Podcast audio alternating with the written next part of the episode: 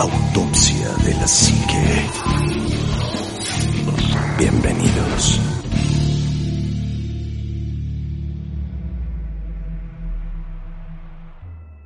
Hola, ¿qué tal amigos? Buenas noches, bienvenidos a Autopsia de la Psique. Y feliz y contento porque otra vez estamos el equipo completo. Juanma, muy buenas noches, amigo. ¿Qué tal, Anima? ¿Cómo estás? Eh, mis queridos autopsios, Omarcito, buenas noches. Qué gusto, qué gusto volver a, a sentarnos a grabar ahora desde el estudio D, habíamos dicho hace rato, en el estudio D, este, para todos ustedes. Y eh, pues, no sé, como muy, muy agradecido de que nos hemos podido ver un poquito más seguido. Nos vimos ayer, nos Sí, vimos claro. hoy. Y este y pues bueno, a ustedes agradecerles que nos sigan escuchando y, y, pues darles la bienvenida a un nuevo episodio que esperamos que les guste demasiado. Yo también espero que sí. Omar, muy buenas noches, amigo. Anima Juanma, muy buenas noches, qué gusto saludarlos, autopsios, qué bueno que nos están siguiendo y que están eh, escuchándonos, la verdad es que siempre es un honor y es un placer y es un gusto eh, tremendo poder estar con ustedes compartiendo un tema más para su eh, acervo de programas de autopsia de la psique. Y hoy bueno pues no, no, no puede ser la excepción a la regla eh, tenemos un programa bien interesante con datos bien curiosos, algunos medio Bizarros. extraños, otros bizarros, otros medio mórbidos. De todo un poco vamos a encontrar en este programa Autopsia de la Psique. Eh, yo creo que está bueno, se presta muy bien en las fechas, es tal cual, fue claro. propuesta del ánima de Coyoacán, me parece un tema sensacional y yo creo que vamos a tener mucha carnita para desmenuzar hoy. Entonces, pues la verdad yo siento que va a estar cacacucu religioso. Religioso. Cacacucu, amén. Fíjate que, que, que cuando son estas temporadas, aparte de que en la tele te saturan de Ben Hur y de... Claro.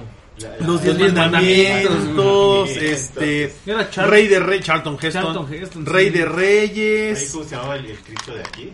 ah, el de aquí este era Rambal, ¿no? Ah, sí, El Enrique que hacía Rambal. el Cristo, Pensé Pensé que el de. Iztapalapa, güey, ese es No, otro. Rambal era el que no, hacía el Cristo. Cristo mexicano. Además, la una de- voz que le ponían en las películas. No, no, sé si era su no, voz, güey. No, sí era su voz y hablaba, y hablaba como en acento español de España, Rambal. ¿Es el español? La- ¿Cómo se llama la- esa, este, aquí en México, la, la de- esa película de la Pasión de Cristo? Porque es toda la Pasión de Cristo. Sí, Se llamaba sí, que no me acuerdo, me acuerdo de... de- Jesús de, de- Nazaret, no me acuerdo cómo se llama, ¿no? Ahorita la busco. Fíjate, y que, que, bueno, bueno, historias bastante interesantes y casi todas las películas te hablan de lo mismo, series de televisión, en Canal 11 te pasan infinidad de series de... de- Enrique Rambal. ¿no? Y ves, la, ves este History Channel y te pasan lo mismo y ves este... El mártir del El Calvario, mártir del papá. Calvario. Del año 1952 con Enrique Rambal. Eh, nomás qué Y chulada. esa película, aunque no lo creas, fue una de las mejores películas en su tiempo que hablaban de Jesucristo. Incluso, ¿En qué- estuvo, incluso, estuvo, incluso estuvo nominada al Festival de Cannes Sí, como claro. una de las mejores películas. ¿En qué época pasaban Marcelino? ¿También en esta época? Marcelino Pan y Vino, sí, también. Sí, es que es la época en donde todo es Todo lo religioso, sí. Todo es lo religioso. Sí. Marcelino, pan y vino, de veras que... el Sor que no y todas visto, esas. Bueno, Marcelino Pan y Vino hay dos versiones, Sí. ¿no? La, la, la original de 1955, Sí. La del niño este, que es española. Ajá. Que es, que es muy buena la película, por cierto. Digo, Esa más fue allá la de que- la que la más parte del tinte religioso, sí, fue la que, Sí, bueno, claro. es que la otra es una versión más contemporánea donde el. Cristo con efectos especiales se baja de la cruz, se ve chafísima, ¿no? Chafísima, cabrón. ¿Sí? No, chafísima. Baja Iwan McGregor ahí. Yo No, la- la verdad Está es como que hecho no. en CGI, se ve horrible. El remake no, no lo he visto, la verdad es que no lo he visto, pero... Ni lo veas. Pero sí he visto, por ejemplo, el que no haya visto bueno, este, Yo nunca he aguantado Benur completa. ¿no? Yo sí. Sí la, sí la he visto, pero en partes. O sea, un año Sí. vi una parte y otro año vi otra parte. Bueno, pero es que además, curiosamente, Ben-Hur no es totalmente religiosa. No.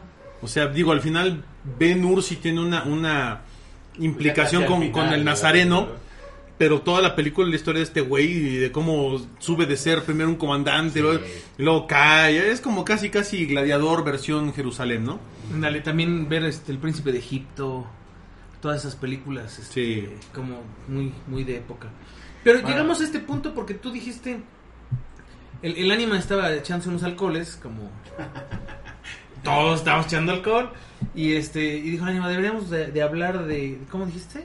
Sí, de- de- mira, hay, hay cosas que, que se celebran, o bueno, no se celebran, más bien se conmemoran en estas en, en esta época de, de- de Semana Santa. Pero, por ejemplo, una de las cosas más impresionantes que yo haya visto, eh, hablando de, de este tipo de, ¿qué será? de- de- tú me, ay, hace rato me volviste a decir la palabra y se me volvió a olvidar. De la Semana Santa, De de, la la, Semana Santa. La Semana Mayor, de la... De lo que se hace en Semana Santa. Bueno, en Filipinas, vamos a, vámonos al caso de esto. Todo lo que tiene que ver con, con los viacrucis, con las celebraciones religiosas, con esta parte de las flagelaciones. Estoy de- tratando de acordarme de qué palabra le dije. No, No, ni yo Sí sé qué palabra dijiste, es. y se- y se me fue.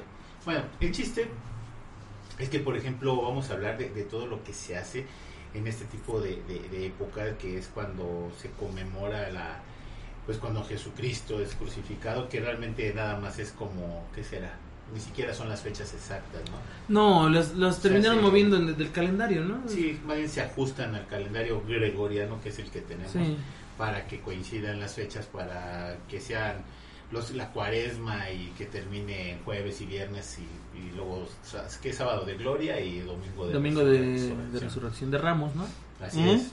No, el domingo de Ramos ya pasó. Ya pasó, sí, Ya luego es el de resurrección. Eh, el domingo de resurrección es el, el cierre de Es la que fue semana. la semana, yo creo que la semana más complicada que tuvo, yo creo que Jesucristo, ¿no? Cuando llega a Jerusalén, que es recibido con, con toda la, la- la gente saliendo a las calles, recibiéndolo como rey, pero con palmas, ¿no? Como si fuera el, montado en un burrito. Sí. De hecho. Fue la semana en donde Jesucristo a lo mejor pierde los estribos y a lo mejor yo siento que eso fue lo que ocasionó su, su crucifixión. Porque él llega directo al templo cuando se entera que están vendiendo y, Sí. y él llega y hace un desmadre ahí. Porque era el centro monetario de, de- de Jerusalén en ese momento, donde tiras las monedas y donde tiras Justo el- en el este comercio, instante voy a compartir en el grupo de Facebook la película de El Cristo, el mártir del Calvario con Rambal completa. Está en YouTube. Está en YouTube, supongo, sí. completita. Entonces la la, vamos a la voy a compartir en el Facebook de Autopsia de la Psique en este instante. Bueno, es buena película. Sí, No es está mala padre, película, está es- padre, está- está, está está chida, Mira, está chida. A lo mejor hay gente que nos escucha que no es religiosa de ninguna Sí, forma no. y es atea. Y eso está padrísimo. Ah, es bien válido. Válido igual que cualquier otra persona que sí crea. Pero estas historias, si las ves como historias, Sí. son muy buenas historias. O sea, es como, güey, no manches, qué buen libro. Yo no soy un Zulu y vi Shaka Zulu. ¿No? no soy Boer y he visto películas que no son a lo mejor de... Pero son interesantes, ¿no? Sí, porque ah, es cultura, finalmente es cultura es, general. es. Y, y la verdad es que esta película que, de la que habla Omar es, es muy romántica. Es una, Está buena, sí está buena. es una visión romántica de, de algo que, que Además- supuestamente fue un hecho, pero vale la pena. Son actores que eran actores. Sí.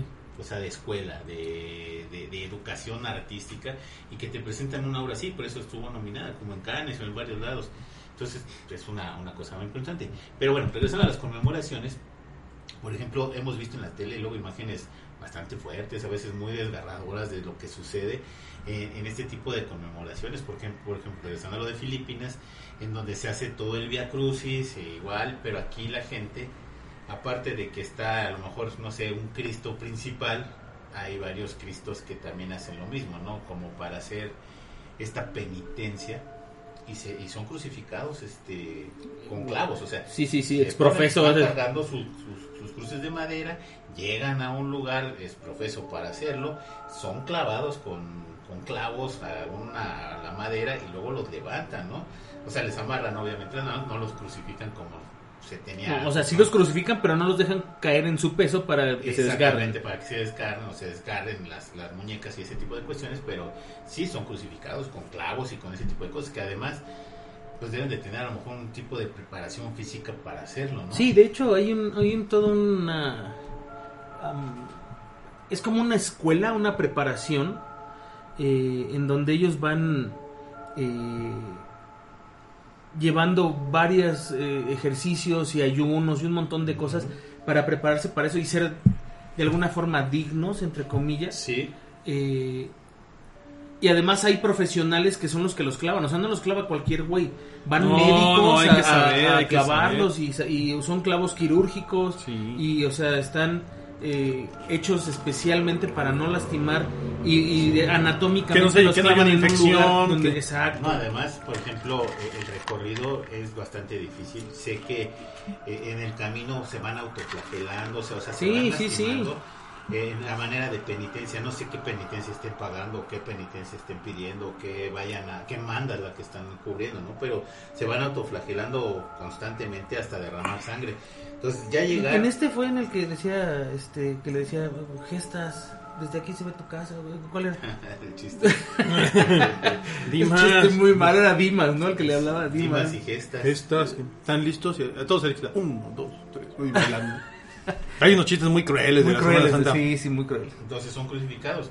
No, y de hecho, pues ya ves, era Dimas y Gestas. Creo que este nada más Gestas fue el que no, no creyó todavía. el- No, a, Di- a Dimas es creo el que le, le dice, ¿tú, Sí, tú qué crees? ¿Tú, tú qué crees? ¿Tú qué Este, crees? Vas a tener un hoy lugar. verás hoy, el- hoy verás el, el reino de los cielos. ¿no?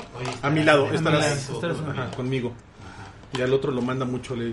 Es que en el otro no, no, no se arrepiente. No, no se o sea, arrepiente. De pero- hecho, se pero era- decía, sálvate, ¿no? ajá, si tú eres el hijo de Dios, sálvate a ti Pero sí, mismo. pero sí era medio, medio cucho Jesus ahí, ¿no? Porque le dice, ah, tú por hojaldra vas a ver. Y tú sí, compadre, tú sí vente para acá. No, muévete". es que creo que, que ahí hacen un énfasis muy especial porque y en, de la- eso en- en- en el tema del el arrepentimiento, arrepentimiento ¿no? y creo que de ahí se ha agarrado también mucha gente después Sí. para decir pues yo puedo ser un ojete toda la vida y al final arrepentirme y voy a llegar al cielo.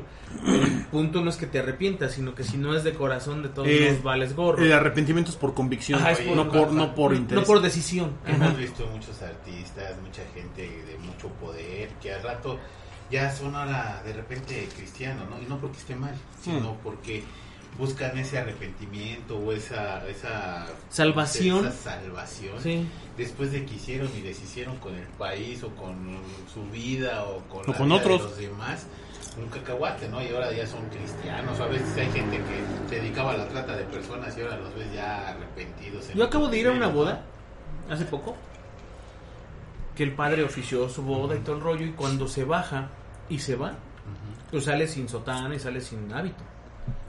No, o sea, súper raro porque no estás acostumbrado a ver a un padre con, con tatuajes en los brazos de una mujer desnuda y cosas Ah, así. qué chido. O sea, y te das cuenta que hay gente que sí lo hace por una convicción que dices, hay gente que sí, sí realmente dice, no, sí la estoy cagando, me estoy yendo mal, quiero cambiar, ¿no? Y a lo mejor no se vuelven sacerdotes como él, pero Sí. y hay gente que dices, no, este güey lo está haciendo porque quiere ganar lana, porque quiere esto, aquello. Pero toda esa celebración o todo ese proceso religioso lleva a, a un montón de, de cosas extrañas que pasan, ¿no? Eh, de rituales raros que se hacen. Aquí en México tenemos uno bien conocido, no tiene tanto que ver con el que se hace en Filipinas, pero pues aquí tenemos al Cristo de Iztapalapa. ¿Cuántos años lleva haciéndose lo del El Via Via de Uy, Iztapalapa? es- Es lleva- lleva- eterno esa madre, ¿no? Como 100 años, ¿no? Una cosa así. Más, porque fue una, una epidemia de entre los 1819 y 1830 que se hace precisamente para, para evitar una epidemia. Ujú. Y pues de ahí, pues para de aquí para el real, ¿no? Pero ¿Cómo eso- que se evita una epidemia? ¿Qué, qué pasa? Sí, o sea, Por eso hacen el Via epidemia. Crucis. Hay una Hay una epidemia. epidemia. Y, y para evitar la epidemia eh, Hacen la y- representación. y, pedirle Ah, ok, a Dios- lo pidieron, ok, Ajá, fue para como la manda. Que se Ujú, pague, fue como una manda. acabara la manda hacen la representación del Via Crucis en Iztapalapa pero este lo, lo padre y lo esencial de Iztapalapa yo creo que es una de las representaciones del Via Crucis más importantes del mundo incluyendo la de la de Filipinas y las que se puedan hacer en Roma o las que se puedan hacer en diferentes países la Iztapalapa es muy peculiar porque pues, es puro mexicano ¿no? Sí. y si lo sitúas todavía más regional pues es pura gente de Iztapalapa. Nada más. pura gente de Iztapalapa y hay gente que se prepara años para hacer esto, ¿no? Y además, este, en un, en un lugar, bueno, no sé si conozcan la- lo que es, de ellos le llaman la Catedral de Iztapalapa o la Iglesia de Iztapalapa, que está sobre Avenida Ermita Iztapalapa, Ujú. a un lado del Parque Municipal de Iztapalapa. Es una iglesia pequeñilla, ¿no? Es una iglesia bastante Entonces no la grande del siglo, del siglo XVI, XVII, en donde no hay una gruta, donde se encuentra el famoso Cristo de la Gruta. Es un, es un Cristo que venía cargando la gente, venía de un pueblo, no me acuerdo qué pueblo, para traerlo a la capital, a la Ciudad de México. Acuérdate que antes pues, no, era, no estábamos pegados, ¿no? Y descansan en la cueva. Y cuando quieren levantar al Cristo al día siguiente para llevarse, Ya no pueden. Ya no pueden. Se queda ahí el Cristo de, el Cristo de la cueva se queda ahí. Si tú vas a la iglesia, tú, eh, tú vas a- llegas hasta el altar y atrás del altar está la cueva. Puedes accesar a la cueva para verla. Hay una otra cueva que dice que es la misma historia del Cristo de la cueva que está pegada al ex convento de Culhuacán. Mm. hay otra otra otra iglesia que tiene también su gruta y que también tiene la misma leyenda del, del, del Cristo de, de la cueva. No se sabe cuál de las dos es primero o cuál es la original, pero son Cristos de las cuevas. ¿no? Y puedes accesar a las dos cuevas y a las dos grutas. ¿no? De hecho, en el está la, están las dos, las dos grutas, yo las puse. Ya. Ya las puedes ver ahí. Y se hace esta representación con gente de Iztapalapa, eh, que se me hace muy, muy, muy, muy padre. Porque al final de cuentas es una tradición de ellos, ¿no? Ellos se impusieron esta manda y además era para impedir una... Pues esta, Es una enfermedad, pues, una pandemia. ¿no? Una, una enfermedad de este, en este caso. Y además hay que recordar que antes Iztapalapa pues, estábamos muy, estaba muy separada de la Era ciudad. un de pueblo. Todavía era... Sí, un De hecho, el año pasado la suspendieron o la hicieron a puerta cerrada. Se hizo a puerta cerrada. Puerta cerrada, ¿verdad? A puerta cerrada. Creo que le hicieron dos años a puerta cerrada, ¿no? Sí, Sí. pues las dos de la pandemia. Ajá, las dos de la Que, que pandemia. no dejaron entrar público más que gente que ya estaba ahí metida en la organización. Y apenas Y televisaron, se porque me todos los Sí, años fue la televisada. televisan, todos los años la televisan. Sí. Ah, entonces te decía que la iglesia está para la pa- se presta para el escenario perfectamente, porque de un lado, como tiene montaña o grutas a los lados, Ujú. pues es donde hacen la representación de Pilatos, donde hacen la, la última cena, donde hacen, o sea, toda la representación está hermosísima. Pero el, el coso, que está enorme, les empezó a quedar chico, entonces se cambian al Cerro de la Estrella. Se cruzan la calle y la hacen en pues rumbo a la subida del cerro del Estrella. Ujú. Eh, la hacen en una especie como de cerro y, y es una especie como de cerro te voy a decir por qué porque es una es una pirámide Sí, Es un basamento. pira- es un basamento que muy bien muy buena palabra yo lo digo pirámide para que se entienda más pero sí el nombre real es un basamento que es una un basamento del tamaño de la de la pirámide de la luna de Ujú. Teotihuacán. Sí, es grande. o sea es una cosa Ah, está enterrado. está enterrado y ahora, y ahora ya lo escogieron como el lugar para hacer la representación De hecho, si ustedes van, ahí van a encontrar las cruces que siempre están. Sí. Las cruces grandes, que es La este. cúspide del la- basamento. la- la- exactamente, la cúspide del basamento es donde se hace la representación de la Que no es seguro ir solo, ¿eh? No, hay- hay- es una zona un poco complicadita. Es complicado. Es complicadito. Bueno, cuando vas, cuando no es temporada de... Sí, cuando no es temporada de y fíjate que esa, esa, esa, ese basamento, esa cosa que está ahí, hasta abajo mm, hay otra, otro terreno. Si tú cruzas la calle de, de donde está es- esa, ese basamento, es una calle de ida y vuelta, o sea, no, ni siquiera es una calle grande. Hay otra zona arqueológica que son, este, es un, una- un poblado teotihuacano. ¿A poco? Entonces, Ay, qué padre. te la encuentras ahí. Y si te sigues subiendo, pues es un ya es mexica, ¿no? La Sí. pirámide del fuego, del fuego nuevo. O sea, todo ese cerro está impresionante. Pues eh, bueno, ahí me he traído un montón de, De, de figuritas de, ahí porque hay unos animales que rascan, hacen sus cuevitas y cuando llueve sacan las piedras. Entonces te encuentras Guijarritos. cabecitas, cabecitas, este, pedazos de cerámica pintados, azteca Qué bonito. 1, azteca 2, azteca 3, prehispánicos, o sea, ¿Por qué nunca han hecho nada ahí, Elina? Pues porque no les interesa. No, no, no, o sea, sí, no, no, es, no es pregunta, sino digo, ese es el motivo, porque lo Si encuentras, te porque sigue todo allí. No, Y además, estás viendo que está, bueno, está, eh, ¿dónde hacen el- el- la representación de Via Crucis? Ya está lleno de casas inmediatamente. Ah, sí, cañón. Casas que no deberían de estar ahí porque es una zona protegida, ¿no? Y ya, bueno, pero ya están ahí. Bueno, Pues el día que Elina diga, vamos a ver que ahí los van a quitar a la fregada a todos, lo va a hacer Pero no lo van a hacer No, nunca, no, no, porque no, hay no. otros intereses que dejan más dinero que una zona arqueológica. entonces lo que realmente hicieron fue como para tapar el ojo al macho. Pues, ahí te voy a poner un museo, el Museo del Fuego Nuevo. Museo y- de sitio y Y pues las que quieran dejar sus piececitas arqueológicas que se han encontrado aquí o vecinitos que tengan cositas, venga, las déjelas aquí y aquí tenemos una que está muy bien cuidado, ¿eh? Y de hecho si subes al Cerro de la Estrella está muy bien cuidado y está hermosísimo el Cerro de la Estrella. Ya no Bueno, llego, amigo. No, no está tan Sí, pesado, no está- fíjate. no está- está yo muy diría, tendido, eh, está planito. Yo vivía ahí abajo del Cerro de la Estrella. Pero ya ves que la subida está como en zigzag. Si la subes en zigzag está... Sí, sí, ahí sí, Si la subes como la subí yo la última vez, ¿Cruzado? así No, que te, cruzado, sí que te vas derecho, güey. pues nada, es un pe- no, ya llegas y que tienes que descansar como una hora y me decían, ¿se siente bien? Le digo, pues no, pues ca- pero pues, ya me había subido ahí. ¿Sabes por qué me subí así, verdad? Porque pues vas encontrando Las piezas. Las piezas. un montón de cochinaditas y, bueno, no cochinaditas, un montón de cositas bastante... Tienes un muestrario padrísimo, mano, de tus pies que has encontrado. Sí, entonces sí, sí me... La verdad es que sí me he encontrado un montón de cosas ahí, es una de las cosas muy, muy, muy padres. Además, si vas en otra en otra ocasión a ver, un día que puedas, vamos a ver cuevas, y vamos a ver petrograbados, y vamos a ver este un montón de cosas, te vas a quedar impresionado de lo que hay allá. arriba. Ahora, el, el- el- la representación que se hace ahí en, en Iztapalapa es de las más cercanas a la historia, y lo pongo entre comillas, original. Ajá. Es, es uno de, los, de, de las más cercanas o las más fieles del mundo. Sí.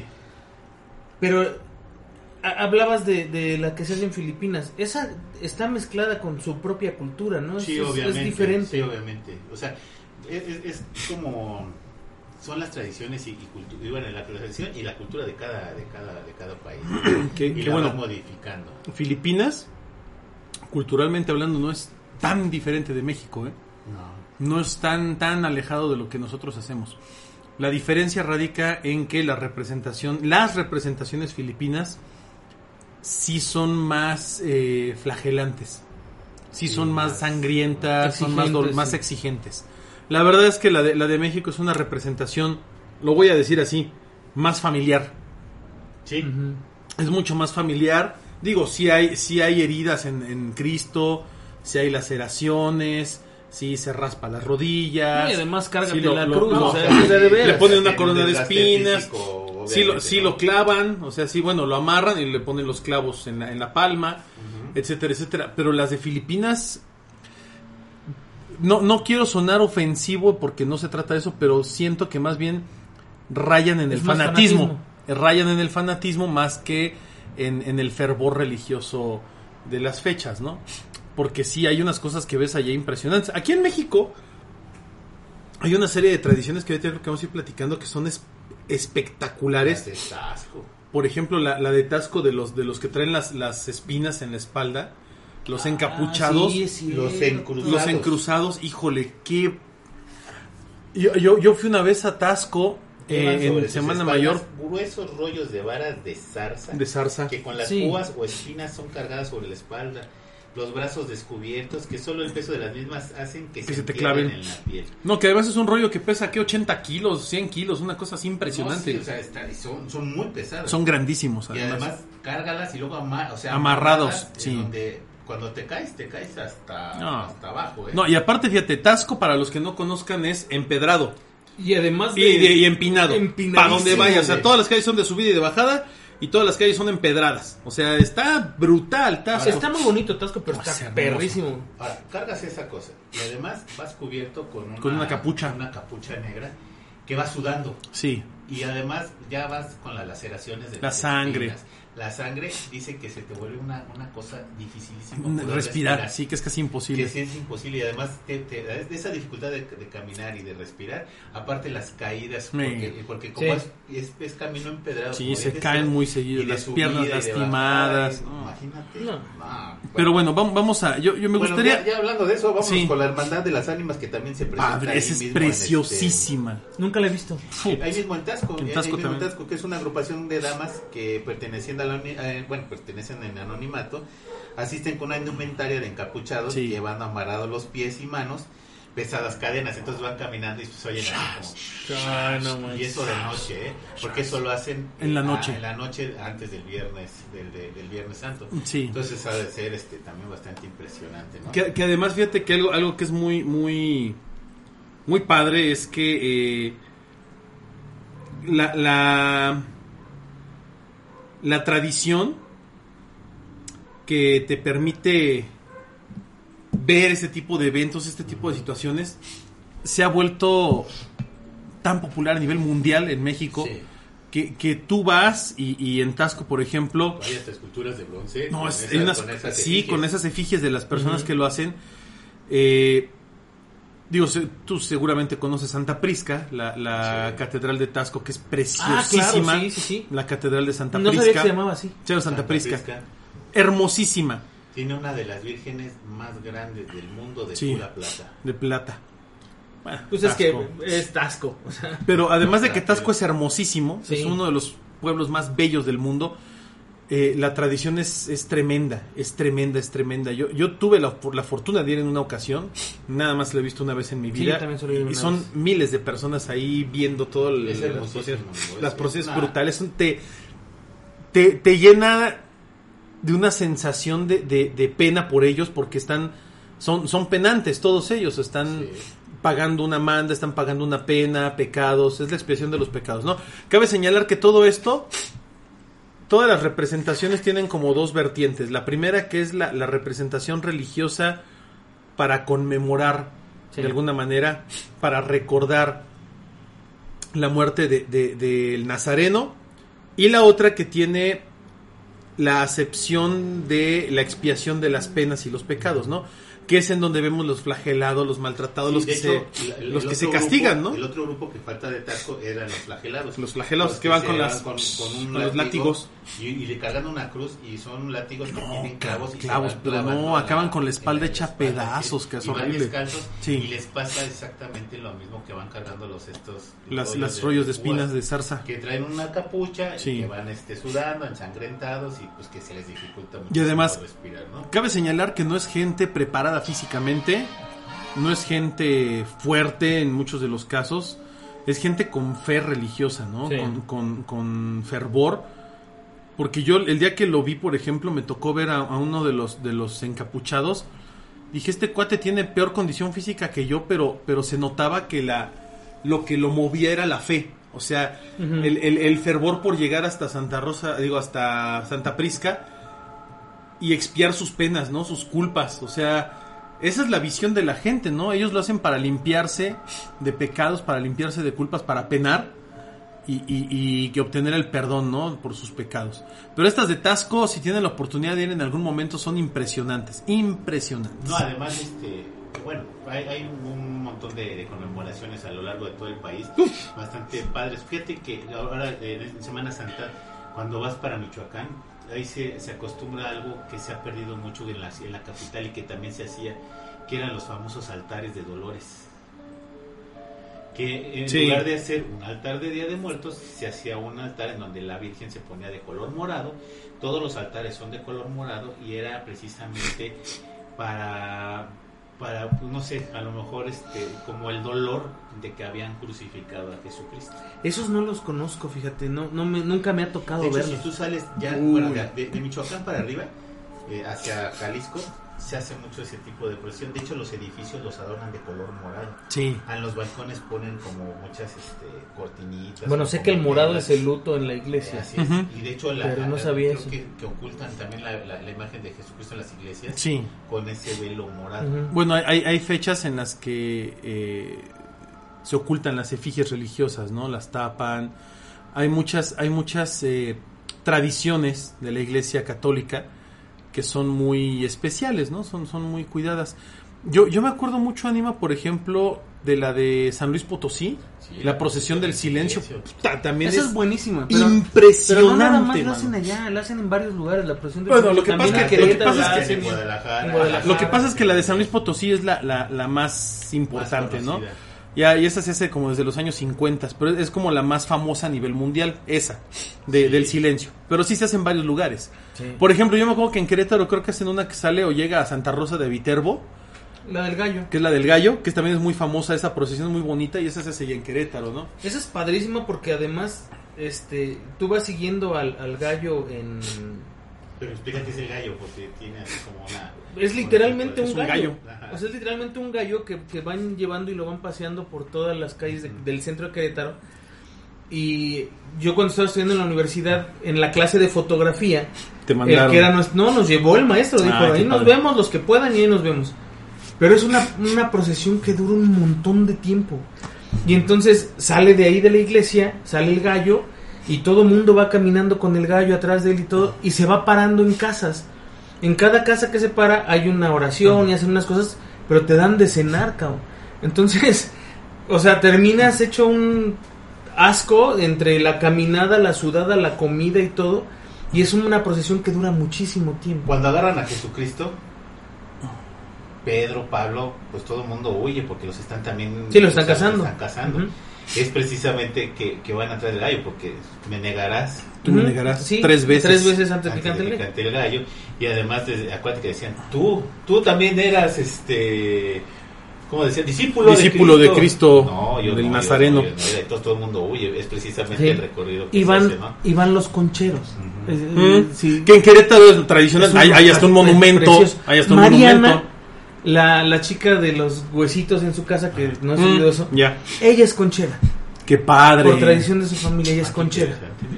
Sí. Un, día, un día hay que hablar de la tradición de los concheros, ¿no? Es- Porque es tiene como mucho De, los concheros y de los chinelos. de los Los chinelos. chinelos, pero creo que son cosas muy completamente diferentes, muy No, ¿eh? muy diferentes. Sí, sí, sí. Pero sí, es, esa, esa procesión es muy bella. Y después de esa procesión expusimos fotografías en, en, en una iglesia que, bueno, enfrente de una iglesia es un, un- como una casona enorme de, de la universidad. Este, y ahí pudimos poner una exposición de fotografías, es muy padre. Pero todas esas cosas que hacen en, en, en estos lugares como este del gallo o la, la procesión del te digo, la del silencio está muy padre porque de verdad No te parece mentira Te que, que que no la se oye gente nada. no habla cabrón. No, y además. No, pero además hasta los que- turistas ya saben, o sea, el, sí, el sí. turismo va, la ciudad está callada, toda la ciudad está callada. Antes, no, bueno, no sé, en Guadalajara ya no era así tan, tan marcado, pero si tú salías de, de Guadalajara hacia provincia, no, no se bañaba uno. Si no, no lavabas un solo traste, no hacías de comer, Nada, porque aparte eran días de ayuno, o sea, ni siquiera Sí. eran de, ay, pues a ver qué desayunamos o nos vamos a la... No, no, no. No, ni siquiera Era era, eh, no, era vigilia de verdad, Sí, vigilia de verdad. De, de- de ayuno, o sea, de pues vamos a comer hasta el día siguiente casi casi, o sea, no podías comer, no podías oír música, no podías, o sea, no podías hacer nada. Por eso el despapalle se hacía el sábado de gloria. Sí. Así es. Que ya después de que se la crucifixión, el sábado de gloria era bañarse porque ya era todo Eh, relajo, todo alegría y toda la algarabía, ¿no? Que además, fíjate, Anima, que, que estás hablando de algo bien interesante y es que ahorita que Juanma menciona el gallo, eh, cuando se habla del sábado de gloria, cuando se habla del ayuno, porque el ayuno también tiene una Sí. connotación muy importante, esto obedece a Eran ciertas etapas de 40 días. de, de Jesucristo. Esto obedece exactamente a distintas etapas de la vida de Jesucristo y a distintas etapas incluso del Via Crucis.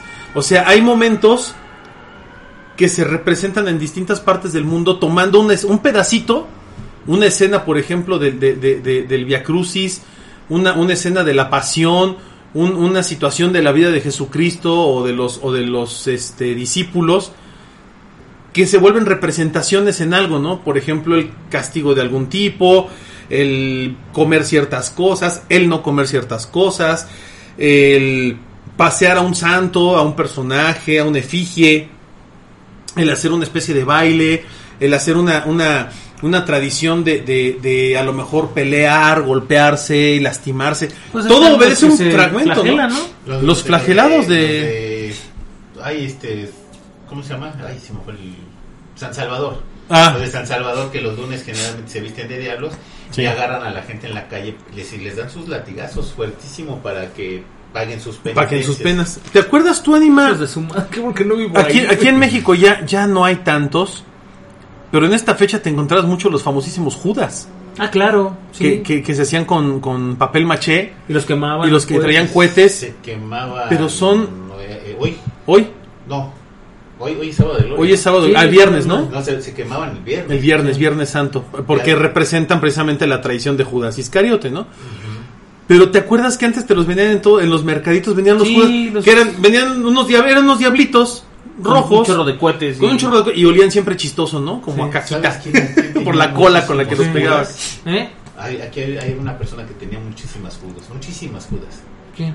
Diego Rivera. Diego Rivera, Órale. le encantaban. Le encantaban los judas. Bueno, hay uno- hay uno- una tradición muy, muy padre Hay uno grandísimo, ¿no? En el Museo Sí. de la Nahuacalli hay un Judas gigantesco muy Y en bonito. el casa estudio En- de- de de, Diego, Rivera. Rivera. acá en San Ángel. Ajá. Muy bonito. Y, y era una tradición que ya se perdió casi por Bueno, completo, se ¿no? perdió y se volvió a rescatar. De hecho, si tú vas a Coyoacán, ahí este, ya empiezas a ver Judas. ¿Otra vez este, Judas? Otra vez Judas en las calles. Ay, como, qué padre, Como cuando te venden las banderas de México en las esquinas, Sí, ya ves también palitos que traen a, a los Judas. Y de hecho, eh, hubo una, una expo de cartonería en, la, en Santa María de la Ribera. Uy. En el Costco Morisco, de pura cartonería. Y No, que hombre. llevaron infinidad De de, Judas, de todas las épocas. Que además, fíjate que algo bien bonito. Yo, yo me acuerdo que mi papá y mi mamá nos compraban Judas Sí. en estas Sí. fechas y los quemábamos ahí en la casa. Ahí en, ahí en la casa los quemamos en, el, en, el, en una esquina del jardín. Ahí los poníamos y les prendíamos y ¡pum! tronaban los Judas y se incendiaban y era una cosa. Yo no sabía ni para qué chingados era el Judas. Claro. Pero sí quemábamos nuestros Judas. Yo los agarraba con muñequitos, jugaba con ellos y todo eso, ¿no? que en, en casa de mi abuelita, mi abuelita siempre fue súper religiosa, ya lo conté alguna vez, este, y por ende mis tías todas eran muy religiosas, mi mamá siempre fue la oveja negra de la familia, y yo no recuerdo que hayan hecho eso, lo que sí me acuerdo alguna vez, este, y eso ya ni siquiera fue por mi abuelita, ya fue porque yo estaba metido en la iglesia, es que nos aventábamos los recorridos de, de- en esa iglesia hacían también la procesión del silencio, hacían el Via Crucis y hacían todas estas, pues cada iglesia hace el Hace propio. su Via Crucis, sí, sí. Y este y nos aventábamos todos todos esos nos aventábamos y era yo la neta iba como como adolescente pues iba a echar desmadre, ¿no? Este con Sí, la porque cuando te novia vas a y todo. con toda la colonia. Ajá, y, y conocer mucha gente, pero eh, sí recuerdo todos esos, pero mi abuelita no, o sea, la familia de mi mamá no se metía en esos, en esos rollos. Para nada, o sea, sí iban a todas las misas. Y la misa de gallo es, Ah, sí. es misa de gallo. Y están todos Bueno. ahí, cabrón. Bueno, que sí, además sí, la- la- la la- misa de lavado de pies. De lavado de pies, el lavatorio. El lavatorio. Te aventabas el rosario en la noche con los tres Sí, sí. O sea, era- Sí, sí, sí, era- Bueno, que la, que la misa de gallo es más tradicional de la Navidad, ¿no? Sí, sí, Pero sí, igual sí. se hace una misa de noche y de madrugada. Sí, y- sí, sí. Porque, porque incluso el ayuno, como bien comentaba el ánima, el, el- el ayuno de, de 40 días. Bueno, todo, antiguamente todo desde el miércoles de ceniza, Sí. tú veías a la gente tiznada de la frente en todos lados. Ahora ya no. Ahora, No, ya no y ves ahora es raro que la veas, los raro. 40 días de vigilia. Sí, Ya claro, había vigilia de 40 cerraba nada días. más a los viernes. Sí, sí, ya Y- fue... Y, ahorita ya es más caro. ¿Cuánta comprar- gente pescado, comía ¿no? realmente carne en esas fechas? pues No, nadie. nadie, Hoy ve a los nadie. tacos.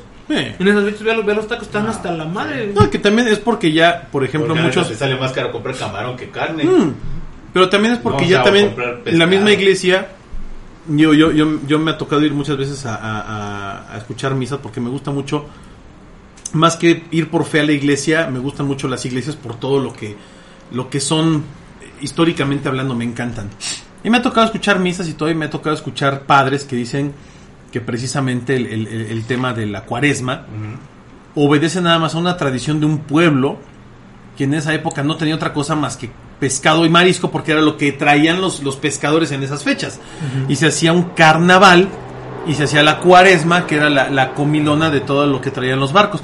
Pero dicen, no es porque realmente eh, te, te digan que es...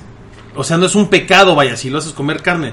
Porque si las abuelitas te decían, no es que si comes carne es un pecado, hijo, no. Eh, masticas la carne. Mastica de la carne de... No, no, ni madre, o sea, no Pero- tenía nada que ver con eso. pero eso sí vino Se de la iglesia. después. No, pero se hizo Sí, una... eso sí sí, salió de la sí, Sí, iglesia. lo- o sí, sea, sí, no, sí. pero porque lo hicieron por, por, o sea, una tradición la volvieron una, una especie de, de costumbre. Sí, claro, claro. Y después, y ahora la misma como- iglesia, la, la misma iglesia dice, no, lo que pasa es que se confundieron las cosas, no es porque así te diga la fe que tiene Pero que más ser. bien era porque tú necesitabas sacrificar algo Eh. para Ujú, obtener a lo mejor una penitencia. O sea, mucha gente lo estamos viendo aquí, se, se clava en una Sí. cruz para obtener una penitencia y lo mismo hacías tú. Bueno, a lo mejor, y me pasó, ¿no? Dejo, dejo la coca, a lo mejor la cuaresma, por una penitencia que yo estoy haciendo. ¿no? Mucha Y- gente se jura, ¿no? Así es, no, entonces, no toman no alcohol. toman alcohol. Salud, por cierto, a todos aquí en la mesa. Yo lo hice, yo dejé de tomar alcohol, pero por otras circunstancias, pero no dejé de tomar. Pero bueno, eh, o sea, tú haces una penitencia para obtener a lo mejor un beneficio, a lo mejor estar bien con Dios, estar bien con otros, ¿no? Pero por ejemplo eso de, los de los Judas, ¿y sabes por qué explotaban los Judas? ¿Por qué? Porque, ¿Cómo murió Judas? Colgado. No, No, murió crucificado colgado. de cabeza. No, tampoco. Judas se cuelga de un árbol, Ajá. pero su propio peso. Ah, sí, no- cierto, él es el que se- cae. Sí, no- ah, sí, se Sí, cae. no cae y, y- y se, Se truena, ¿no? Se revienta. Se, se truena, o sea, Sí. no murió ahorcado. Mucha gente piensa que murió ahorcado, pero no. Sí, se cuelga, se cae del trancazo. del, del fuerte golpazo que se da. De hecho, en las piso. películas, en todas las películas que hay que tienen esa escena, lo, lo ponen ahorcado en un árbol. Y no es cierto. Y no No, es cierto. no, muere de, de- del- Del o sea, madrazo. se- Ay, él, vuelvo. Se intenta col- él se intenta colgar, no, el peso le gana, se cae la cuerda con todo y, y cuando cae, Que además, explota. La cruz invertida era de San Pedro, perdón. Sí. Sí. Sí. Y este se, se quiere Que además fíjate que hoy, hoy hablando de, de cosas, por ejemplo, curiosas, digo, ya lo platicamos en un podcast, pero pues ya se ha, se ha desmitificado mucho la figura también de Judas Iscariote, ¿no? Como Sí. un traidor, cuando ahora ya se habla de que realmente él era, él parte era, del proceso. él era Él parte, era sea, del él, él era eh, como, como Cristo o Jesús sabía cómo eran sus, sus discípulos, él le encomienda a Judas la tarea más difícil de todas, ¿no? Que es traicionarlo. Sí, porque acuérdate que cuando él está en, la, en el ayuno de los 40 días, el mismo Dios le dice, tú vas a pasar por este proceso y no O sea, te vas sí, a salvar. Te vas a morir así, así asado. Y, y en ese proceso necesitas esto, esto, esto y aquello. Entonces, obviamente, él ya sabía que no era, no era la traición de Judas, sino ya No. sabía que iba a pasar por ese proceso, ¿no? Y además dentro del, del evangelio de, de Judas que se encuentra después en, en todos los, bueno, en todos los apócrifos, todo lo que ha salido después, pues ya sea los mismos investigadores han de alguna manera eh, reivindicado la imagen de Judas en este sentido, no, no como un traidor, sino como eh, el, único, el, único de, de los apóstoles Que, tuvo el valor de hacer lo que le pidió su maestro, ¿no? Que fue traición. Es decir, tú tienes que hacer esto, esto, esto, esto, y, y tu penitencia va a ser la peor de todas. O sea, tú, tú te vas a ir al infierno por traicionarme, pero es que tú eres el único que es capaz de hacer. O sea, tú eres el único que tiene los huevos para hacer lo que tienes que hacer conmigo. No, creo que en realidad le dice, y bueno, esto pues, obviamente cada quien está inventando una historia, pero creo que en realidad le dice, o sea, tú me vas a traicionar, pero tú ya tienes garantizado el reino de el los reino de sí, los es cielos, algo de lo que le dice. porque porque vas a hacer eh, la voluntad de mi padre. Entonces, eso ya ya habla Se supone de- que eso lo- Cuando se suicida, ¿no?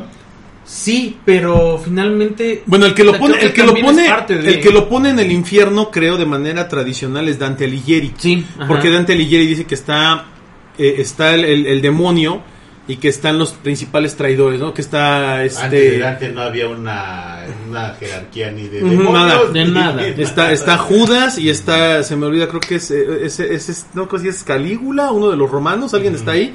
O sea, pone a dos o tres que son como de lo Y peor. ¿no? Nerón. Nerón, Nerón, está Nerón, ¿no? Este, y está, entre ellos está, está Judas, ¿no?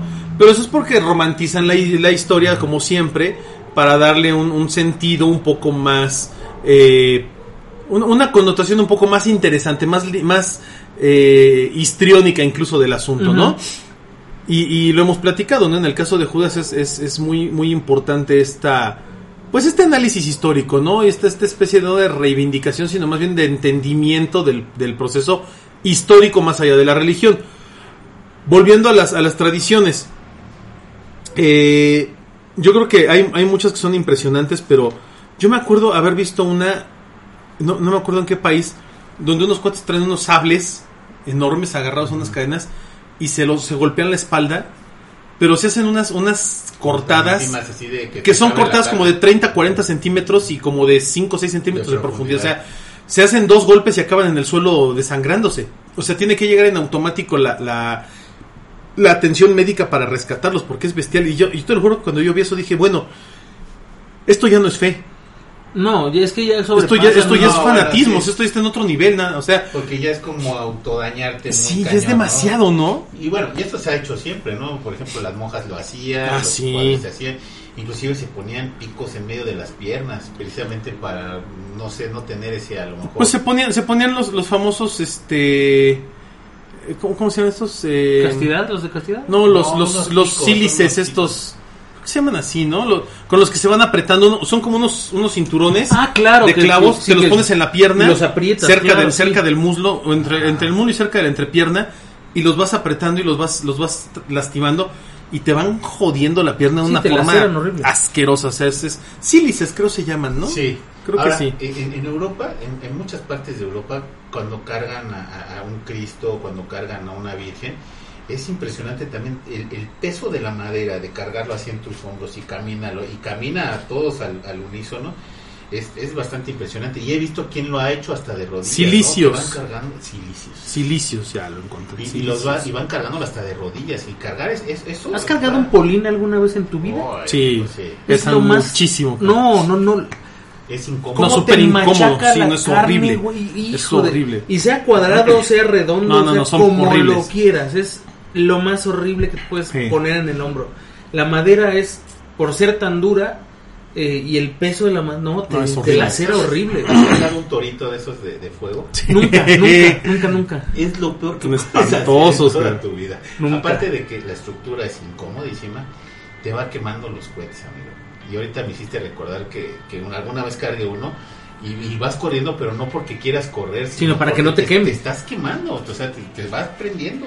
Y vas atrás, pero no porque es la joder.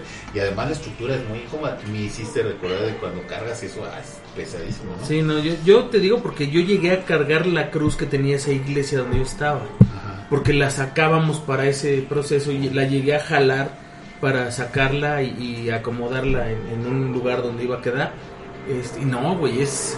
O sea, moverla 15 metros, o sea, te duele horrible, Ahorita que dijiste eso, te, lo, te, voy a, te voy a confesar algo que hice y, y- y- y que de veras me daba llanto, me duró el llanto como tres días y soy una persona que no lloro muy, muy fácilmente. Mi hijo acaba de hacer la, la primera comunión y lo invitan a hacer un nazareno. Ser nazareno es hacer un recorrido de las, las 12, 12, son 12 casas. 12 casas. Las Ujú. 12 casas con la cruz y este y van, me van caminando y ca- en cada casa pues, te ofrecen agua, vas rezando, etcétera, etcétera. Y hay un proceso de una casa a otra casa que tienes que cargar la cruz. Se me ocurrió cargar la cruz. No manches. ¿Sabes? Todo No lo que te significó, todo eso. Yo fue un proceso que duré tres días llorando. Y, y fue a lo mejor que algo que hice que dije, quiero ver qué se siente. No mames, es Lo cabroncísimo eso. Fue una cosa que me dio un golpe eh, emocionalmente bastante fuerte y, y lloré tres días, o sea, estuve lloré y yo estaba como muy deprimido, o sea, todo lo que implicó nada más de llevarlo de una casa a otra, porque después le tocaba a otra persona y a otra persona, y yo lo hice por mi hijo, pero la verdad es que, híjole, fue una cosa Te pones en impresionante. te, te pones en un punto en donde te pones a pensar y lo voy a decir así por la gente que cree y la que no cree. Si esto hubiera sido cierto, Sí. yo lo cargué 20 metros o 50 metros. Jesús, si existió, Eso, lo cargó eso te pega todo el, el- el camino lastimado. lastimado y no y además lo iban madreando en el camino, escupiéndole, empujándolo, pateándolo cuando se caía, le metían el pie, o sea, güey, se siente bien cabrón. Y te digo, es a lo mejor habrá mucha gente que diga es una historia que está hecha es, es exprofeso para que te No, sientas sí así. te pega muy no, te pega muy cabrón, Sí, sí, te pega muy mucho, cañón. mucho. Lo hice yo y sí me pegó, digo, fueron tres días en lo Difíciles. personal muy difíciles, pero me sirvieron, fíjate, después Sí. como que agarras la onda de que hay cosas que a veces están mal en tu vida y bueno, me sirvió. Bueno, viene la danza de la muerte de Girona. ¿Esa cuál? La muerte de Girona en Ok. Vergés, en un pueblo de Girona en España. Es una procesión que se lleva de las más raras de los jueves del Viernes Santo. Digo de jue- los jueves, de jueves de Viernes Santo. Los jueves de- jueves Santo. Después de la re- representación de la vida de Cristo, comienza un desfile de la pasión, en el cual cinco personas disfrazadas de esqueletos ejecutan una danza extraña. Una guardia de reloj y manecillas, una pancarta y dos, dos placas de ceniza que simbolizan que el esqueleto de, de- de- del paso de la vida hacia la muerte. Ok. Es una tradición que se remota en el siglo XIV, en el pueblo de Vergés, donde sufrió una, una- una- un brote de peste y lo hacen precisamente Por- por la misma para- peste. para- por la misma razón. No fuerte, ¿no? Pe- Pero a quién se le ocurre, ¿no? Pues, ¿Has visto los empalados de, hablando de España, los empalados de Vera? No. Ay, güey, Los amarran completamente a una cruz. Ahí sí no tienen salida ni, ni nada. O sea, O sea, nada de que se me entumió el brazo, güey. no, lo que nada, no, nada. nada. O sea, son tus brazos estirados con, una, con un madero y amarrados completamente. ¿Cuál corte de circulación de sangre? ¿Cuál está apretada la cuerda? No, pues es que es todo, desde el hombro hasta la muñeca. Y, es, y fíjate qué, qué, qué difícil, ¿no? No sé, mira. Yo a veces pienso que hay mucha gente que se toma esto demasiado en serio. y no es porque no sea serio, sino porque qué necesidad tienes tú de sufrir igual o peor que él. O sea, No, no, a lo mejor nadie sufre peor, pero qué necesidad de igualarlo. O sea, en algún punto digo, o sea, quieres pasar lo mismo que pasó él, pero tú no eres él. No, es no, O diferente. sea, ¿por qué te quieres igualar? Y, y vámonos a, a poner del lado ortodoxo. ¿Quién te crees tú, güey, para sentir que eres como él siquiera, No, no? ni siquiera. O sea, está cabrón, está cabrón. Y, me hiciste recordar el, famoso síndrome de Jesucristo, cuando mucha gente se va a Jerusalén y que camina todo el, ahora sí, el, el- la vía, el, el vía crucis o el- la vía apia que le dicen, ¿no? Ujú. Que caminas todo el, el- el camino que hizo el Jesucristo de, de donde sale, de Poncio Desde el pretorio desde hasta- el pretorio hasta el, el supuesto monte de, de- ¿cómo se llama? Ah, Es el, el, El Monte Calvario. Monte Calvario, sí. En Monte Calvario y este y la gente ya regresa queriendo ser Jesucristo porque se cree igual, ¿no? Igual, igual milagroso porque recorriste el mismo camino, pues no, eso tampoco, ¿no? No, pues, no, ¿sabes? me, me da risa porque...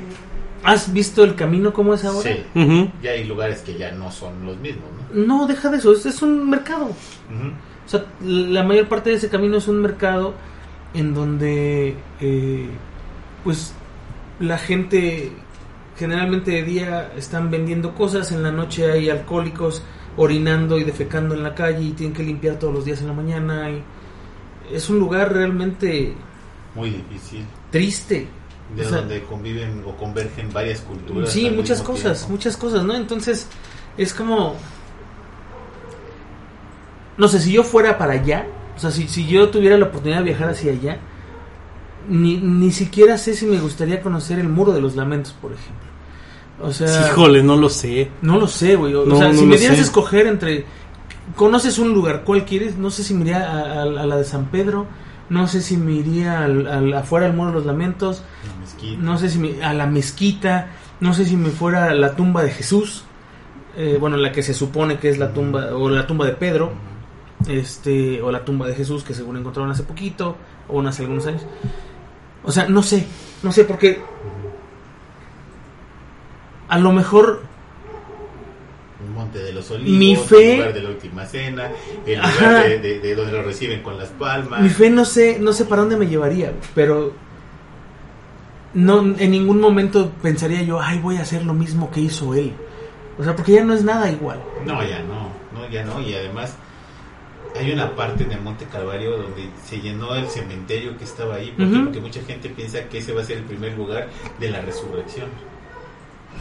¿No? Sí, cuando, ¿no? cuando, cuando Cristo venga otra vez a redimirnos, el Sí. primer lugar de la, de, de la resurrección va a ser supuestamente ahí, porque ahí va es donde va a llegar, ¿no?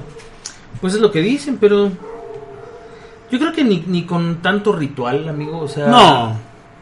no, no hay modo de que garantices nada. Y, y regreso al punto, suponiendo que seas creyente, ¿no? O sea, no hay modo que garantices nada. Ahora, supongo, es- está como el, como el meme ese que, que, que se muere un güey y llega al cielo y dice, ah, cabrón, esta no era la correcta, ¿no? O sea, estaba yo en- en- jugando en el otro equipo y debió de haber sido esta otra religión. Igual puede pasarle a cualquier que sea religioso, a cualquier persona religiosa o a cualquiera que no lo sea, ¿no? Y que de repente diga, cabrón, ¿qué hago aquí? Chingue, eso sí existía este pedo, ¿no? Y todo es, todo es Krishna, ¿no? Ajá. Todo es este... Budismo. Todo budismo, güey, ¿no? sí, sí, sí. ay, caray, pues, no, era, no era lo que yo había profesado, Ajá. ¿no? Puta, y yo, y yo me fui a, a meter un papelito al muro de los lamentos, ¿no? Y, ni- y esa no era la buena. Eso, eso creo que puede pasarle a cualquiera. Pero ya rayar en el, en el fanatismo como muchas de estas personas que hacen esos rituales, no sé, o sea, vuelvo al punto en el que empezaba. Siento que hay mucha gente que se quiere comparar o equiparar con él. No, estás, o sea, sí, yo sé que sí, pero... O sea, eso no- pero, no, pero, está cabrón. estoy dando mi punto de vista. Está cabrón, o sea, no puedes hacerlo, ni siquiera te puedes acercar. Es más, ni siquiera sabes, porque, no sé, de- decían que, que Cristo sudaba sangre, pero no porque sudara sangre, sino los nervios que lo estaban carcomiendo. Tú estar en una situación así ha de haber sido bastante, bastante difícil y a estar al, al escrutinio público y, humillado, sobajado, golpeado, pues por muy humano que seas o por muy Dios, eh, has de haber tenido eso, ese nervio, ¿no? Y además los golpes le dolieron tanto que lo dejaron noqueado y había Sí. momentos en que estaba muy lastimado, o sea, Desmayado prácticamente. Sí, lo levantaban que- con que cubetadas y o sea, sí, a golpes. no, o sea, fue algo brutal y algo que, que lamentablemente no nada más lo pasó Cristo, lo pasó muchísima gente, porque así era, así era el, el camino de castigo a, Sí. hacia los Ándale. ladrones, a los robos. Quita, quita a Jesús. O sea, cualquier Sí. güey que se mereciera eso pasaba por lo mismo. Sí. A lo mejor no con tanta hazaña al principio cuando lo, No, lo la flagelan con... porque era el rey. porque era él. ¿no? Ajá. Pero, o sea, un ser humano que pasaba a lo mejor la mitad o tres cuartas partes del sufrimiento que él tiene, eso lo pasaban de a de veras. O sea, eso... Y más eso que lo pasaron. Exacto, eso, y suponte que no hayan existido ellos, cualquier ladrón de la época lo pasaba. Entonces te pones a pensar, a lo mejor está exagerado, ¿no? El, el- el texto bíblico, Pero no, o sea, eso de sudar sangre Sí. es una realidad médica. O sea, y es por un estrés del cuerpo Exagerado. exagerado que está a punto de morir. límite, así es. Y, y por eso su- exuda sangre, ¿no? Y entonces que te pongas a pensar en, en que eso es una realidad y luego digas, no, yo sí podría hacer eso y lo voy a hacer porque puedo, es como de, güey. O sea, sí, pero No, no. y además aquí pues, la idea lírica es que Cristo pasa y llegaba, ¿no? pero, pero los romanos eran tan salvajes en su momento que era, pum, pum, lo clavabas, estabas un rato, pum, te mato, lo bajas de la cruz, el que sigue. Sí. El que, pum, el que se muere y el que sigue. Sí, y casi además, nunca los y además- ahí. no, y además también cabe señalar que, digo, había, había muchos castigos romanos. Y, y digo, la crucifixión era uno tremendo, pero había otros peores. Sí. O sea, la verdad es que también vamos a ser honestos, los romanos eran especialistas en tortura y en, y en formas Sí, grotescas de matar gente, ¿no? poder, Exacto. que Sí, claro. Marcado quién era el que mandaba. Claro, y además digo, en el caso, en el caso de Jesucristo, bueno, pues ya si lo ves desde otra perspectiva, pues obviamente todo, era un tema político, ¿no? Todo un tema de poder, todo era un- más que de religión, era un tema de poderes. Porque al final del día, pues el Nazareno estaba juntando una Cantidad eh, importante cantidad de, seguidores. de seguidores y había personas que estaban en contra de, la, de las creencias tradicionales romanas y también como que ver al, al pueblo eh, judío levantado en contra de, la Roma tradicional, pues como que no era muy... No, no No era, no era algo muy ortodoxo para la época, ¿no? Entonces, pues también ahí... Hay fechas que se van cuadrando, por Claro. ejemplo, lo de suelten a Barrabás. Barrabás fue mil años antes, ni Sí. siquiera. No, ni siquiera era de la misma época. Jesucristo y Sí, Barrabás. No, eso, eso lo hicieron para romantizar más la historia, Sí, ¿no? de, ay, pues Sí. suelten a Barrabás y Barrabás ya. Yo creo que algún día deberíamos hacer un programa y hablar un poco de las discrepancias ¿no? que existen en el libro, porque sí hay muchas cosas en, en la Biblia que aunque lo tomes como literatura ligera o literatura pesada, lo que tú quieras, este sí son cosas muy incoherentes y cosas Sí. que, que son imposibles. Y escritas mucho tiempo después Exacto. de que ya había pasado. Y no solo y no solo imposibles por el contexto de que sean o no No, porque ni siquiera Factibles. eran atemporales. sino no por la cuestión temporal, o sea, de No, repente acuérdate te hablan que- de, de- de- gobernantes o de personas que vivieron, te los ponen juntos y tuvieron 200, 300 años de separación en su Ah, sí, existencia, claro, ¿no? Pero, tenía que, pero, pero eso, es- eso se vuelve un problema porque cuando fallece Jesucristo son 100 o 200 años de persecución de cristianos, Sí. en donde solamente Sí.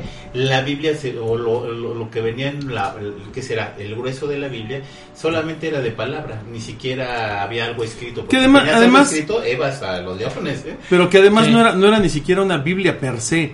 No. O sea, al final del día era- eran las enseñanzas de- Sí. del Nazareno como, como Metáfora, profeta. y además como metáfora. como metáforas y que además también, vamos a ser honestos, los apóstoles, que eran sus discípulos, heredan esta información a sus hijos y a otros apóstoles, o sea, cada uno de los apóstoles forma su grupo. No hay ningún apóstol que haya escrito un texto. Todos son escritos por discípulos de Sí, los de hecho, de hecho, de hecho, Lucas, todos los Mateo, apóstoles lo, lo Juan. transmiten de Ver- manera verbal, verbal, y cada Y uno le echa crema a sus tacos dependiendo de lo que Y estén vienen, contando. Pasan 100, 200 años y dices, bueno, ya, es- ya estamos más permitidos, tenemos un poquito más de libertad. Eh, Ahora vamos a sí escribirlo. voy a escribirlo, ¿no? Ah, no, y lo escribo y lo voy a esconder en una cueva para que no me vayan a chingar. Pues Así aparecieron muchos porque había textos. mucha, todavía mucha persecución. O sea, Claro. ya estaba mejor- bien visto, había lugares en Pues los rollos del Mar Muerto. No, además, acuérdate que en esa época no todo mundo escribía Ah, sí. y no todo mundo leía.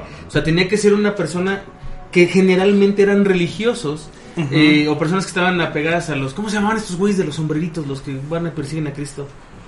A los fariseos. Los, sí, No, no, no, no, los- los- sacerdotes, los sumos Ah, sacerdotes. sí, los, sí, los sacerdotes. este ellos eran los que sabían leer y escribir y los monjes o bueno los, los que estaban metidos ahí exacto los escribas y los fariseos entonces ellos son los que realmente un segmento de ellos son los que se ponen a transcribir y escribir esa historia después de mucho No, y tiempo además había gente que no sabía escribir y copiaba exactamente, Exactamente lo que veía. Lo que Por veía. eso había muchos errores. Sí. ¿no? Y además, mira, eh, el, el- el- el tema con, con, con Cristo, como con todas las religiones, tiene que ver más con un acto de fe. Al Sí. final del día, ¿no? Tú crees que, que existió, que no existió, eso depende de cada quien. Y para cada quien representa lo que tenga que tiene, lo que tiene que representar. así es Eh, cuando tú ves en, en la información ya histórica, los hechos reales, no, no, no, la, no la parte fanática religiosa, no, no, no. Los hechos concretos. Creo que el texto más cercano del que se tiene datación a la fecha de Cristo son como 130 años después de la, de la supuesta Lucas. fecha. de- y creo que es el de Lucas, creo que es el más cercano, entre comillas, ¿no? Y de ahí todos los demás textos son textos de 200 o hasta 300 o hasta 400 años después de Cristo. Te voy a poner un ejemplo, lo, lo que yo siempre he dicho. La Primera Guerra Mundial fue entre los años 1915 al 19, 18, por ahí, ¿no? Y no tenemos información completa de lo que pasó en la Primera Guerra Mundial, que apenas pasaron poco más de 100 años. Porque todo se ocultó también, ¿no? Claro, de la Segunda Guerra Mundial, Pero ya todo el mundo sabía leer y escribir, No, güey. O sea, ya todo el mundo podía escribir sus memorias. Y no, ni así. de la Segunda Guerra Mundial, pues también hay un montón de información perdida todavía, sí, ¿no? claro. del De 45. la guerra de Vietnam, información perdida. De la guerra de Kuwait, información perdida. Estamos hablando ya de, de- de- de temas políticos y demás. Pero te puedo decir que hoy, por ejemplo, con lo que está pasando en Ucrania, con la, la invasión rusa en Ucrania, hay cosas que, nada, que, no, que no se saben. Hay cosas que, que están ocultas al resto del mundo y que nadie jamás va a saber. Ni ni sabremos. Y ni sabremos. Ahora imagínate, estás hablando de textos de hace más de dos mil años de antigüedad, caramba, o sea, ¿qué de eso puede o no ser cierto? ¿Qué de eso puede o no ser verídico? Si al final del día todo eran historias, Y que nada más que era iban- tradición oral. eran ¿no? por tradición oral, o sea, era, Si una era leyenda, la llorona, pasada de tradición oral. ha cambiado tantas veces. Y tiene el resultado de otra llorona completamente diferente a la que tenían los Claro, mexicas, ¿no? aquí tenemos un tema que es muy interesante y es que en este caso estamos hablando no de que esto sea cierto o no sea cierto, sino de la fe de la gente, ¿no? De, de- de la, de la capacidad de creer, que creo que eso es lo que realmente hace una religión. Para mí no es, al, al menos a título personal, no es la existencia o no existencia de una entidad divina o poderosa. No, de la fe que la para mí es le la tiene fe. a esa O sea, situación. Tú le puedes tener fe a un cacahuate y si le tienes una fe ciega, el cacahuate puede que te haga milagros, ¿no? Pero eso ya depende de la fe de cada quien. Que nosotros podamos creer, a lo mejor ser guadalupanos porque eh, has visto o te han pasado cosas buenas. Bueno, eso ya también depende a lo mejor de la coincidencia del lo que tú quieras. Y a lo mejor te pasa lo mismo con Changó, a lo mejor te pasa lo mismo con Buda, a lo mejor Claro. te pasa lo mismo con quien sea, ¿no? Claro, al final del día creo que más bien eso tiene que ver con la, con la energía de las personas. Como bien decía, es una en el aspecto de la fe. profesión- Una profesión de fe. Sí, te, te pongo un ejemplo muy claro. ¿Por qué al menos aquí en la Ciudad de México cada Viernes Santo cuando se hace la crucifixión de Cristo llueve? O se nubla el cielo gacho. Y ayer lo estábamos platicando. Sí, ahí estábamos diciendo, ¿no? Inclusive como comentábamos, ¿no? Que Ayer no, ayer no llovió. A las Pero sí se nubló, llovió, pero no, pero sí, se nubló. no. llovió. Pero fue más tarde. llovió. Fue más tarde. Fue más tarde, Que se decían- nubló y llovió. Decían las abuelitas, a esa hora A esa hora murió Cristo, ¿no? Murió llovía Jesucristo. nublaba, ¿no? Y, y es que siempre pasaba. Ujú. Digo, y, y- y un día antes o dos días antes ni una gota de agua, y el calorón, y hoy igual. Y curiosamente, el Viernes Santo llueve. Y el día que lo pongan, ¿eh? El día que lo o pongan, sea, no, aunque día que no, lo muevan el día que se muera, el de la independencia. El día de la independencia también siempre llueve. Cuando Sí, de la hora de grito también. llueve, ¿no? Entonces, ay, esa hora. Y es- sonaron las campanas.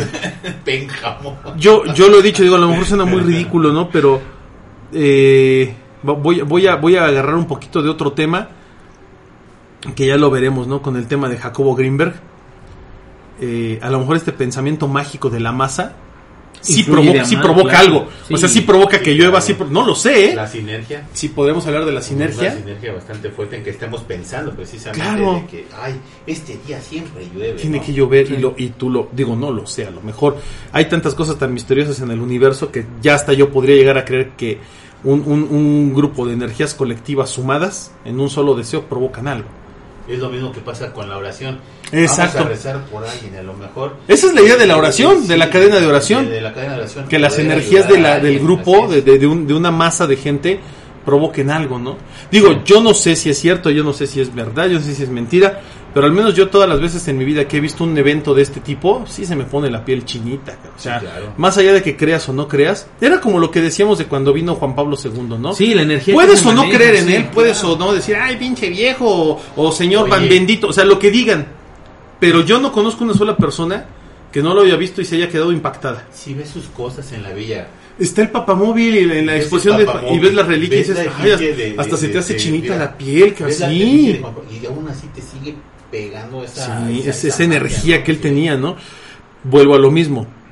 Hay gente que, que, que lo, lo aborrece y hasta lo puede escupir, muy respetable cada quien. Hay gente que lo adora. Hay gente que creemos que era un, gran líder. Que era algo fuera de, Que era algo fuera de lo común. Sí. pero no puedes negar el, el- el poder energético que tenía el señor cuando llegaba a algún lugar. que tenía, y a lo mejor solo tiene otras personas, y no lo dudo, pero, pero sí era. Era algo, era algo impresionante. son- es, son es gente imponente. Es como cuando ves al Dalai Lama, ¿no? También. Sí. Dices, ay, hay algo ahí en ese señor que es como, "Urr", se te hace como la piel chinita, ¿no? Es un ser humano igual que tú. ¿Por qué provoca eso? Pues a lo mejor por toda la, la- la cantidad de la de la energía de millones de personas que Claro, creen en ellos, ¿no? Que el Dalai Lama tuve oportunidad de verlo en, en el Teatro del Pueblo, el que está Ajá. ahí en el centro, eh, en una exposición que se montó de, de puras reliquias de, de- del Tíbet. Del Tíbet. Entonces veías huesitos del Tíbet y, y ver al, al Dalai Lama en ese momento con esas reliquias era una cosa bastante fuerte. Mágica, ¿no? Mágica, o sea, era una cosa que te transmitía un muchísimo, Sí. muchísimo. Y yo no soy este Budista, ni nada. ni- ni nada, ¿no? Pero pero sí te transmite algo fuerte, pues. Sí. El día que vi, bueno, yo estaba muy chico, pero cuando vi a la Madre Teresa de Calcuta, Mm. independientemente de todo lo que haya detrás de su historia y todo, era una persona que te pasaba lo mismo, te tenía una imagen, una, una energía bastante Sí. fuerte. Que creo que tiene que ver mucho con lo que la gente cree de ellos. Exacto. Porque Podemos hablar Es de la fe, es un acto de fe. Sí. Un ser, lo que hemos dicho de los seres tulpas, ¿no?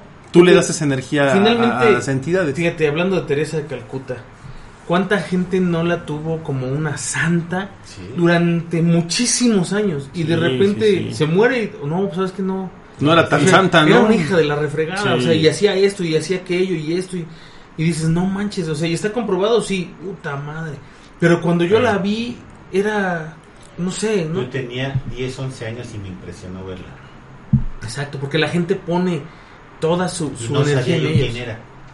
O sea, dijera, yo Sí. no tengo el contexto histórico de quién era esa persona. Dices, bueno, pues voy a ver a la madre Teresa de Calcuta, voy a estar emocionado y la voy a ver y me llena. Cuando la vi no sabía quién era y me llenó de energía y me impactó. Pues es, como, es como esas personas que entran a un lugar concurrido y todo el mundo se calla para voltear a verlos, ¿no? Y no sabes ni por qué, ni quién es. Ajá, ni quiénes son. Pero tienen una energía. o a lo un- mejor son nadie. son nadie, pero tienen un poder energético, Sí, tienen una sí. presencia que dice, "Ah, ay caray, entró Cocoon, ¿no? Lo que sea, no sé. Entró Cocoon, Entró el güey. Cocoon, lo que sea, güey.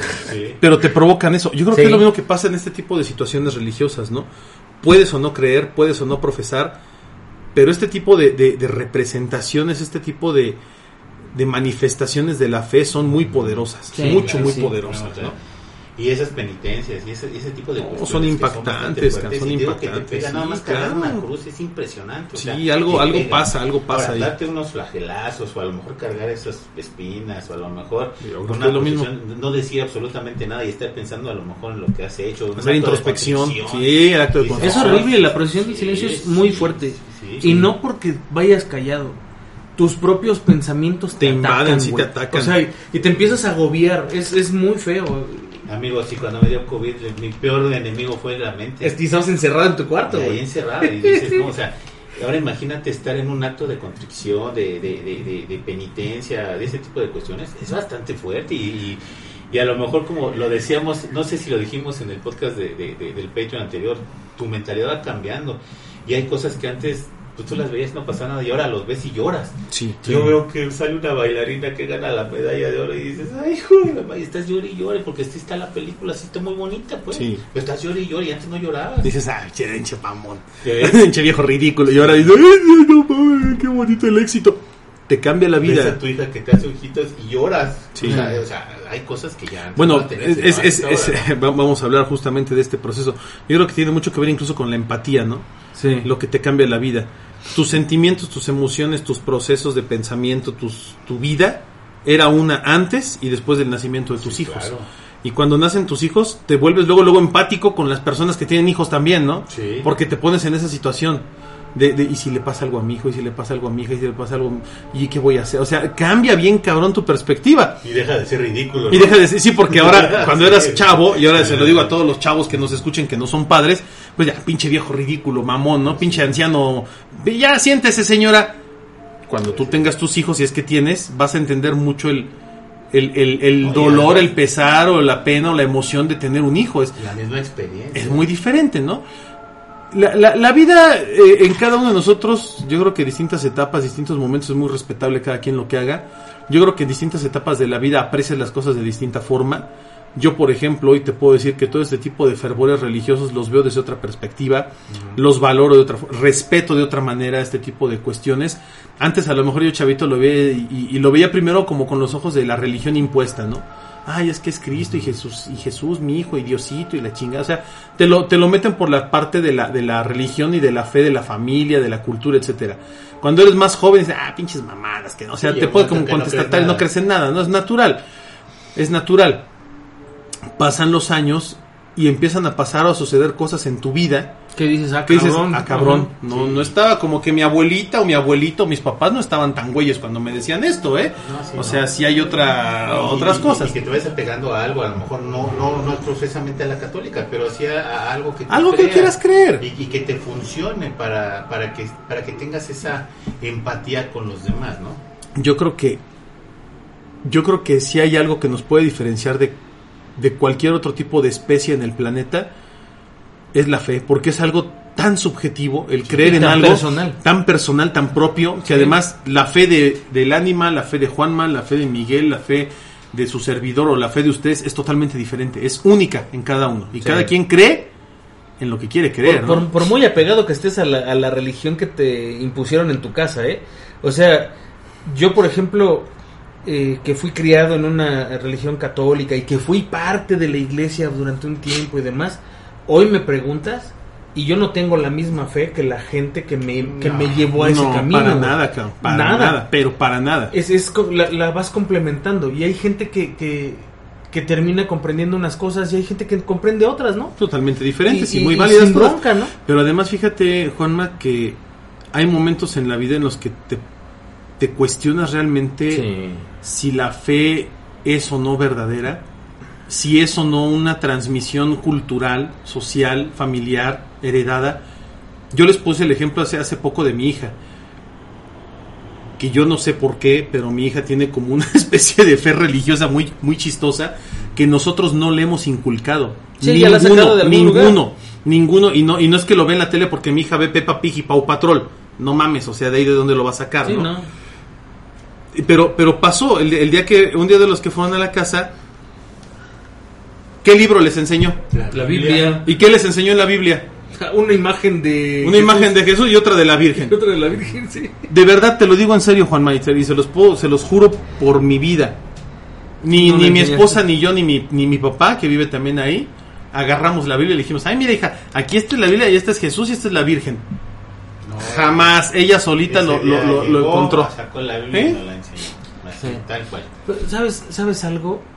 Creo que en algún momento de tu vida tienes que, por fuerza, rozar un poquito de esa, de esa parte o conocer o, o empaparte de algo de eso. A lo mejor, no sé, por interés, porque un amigo tuyo te lo contó, no sé, lo que sea.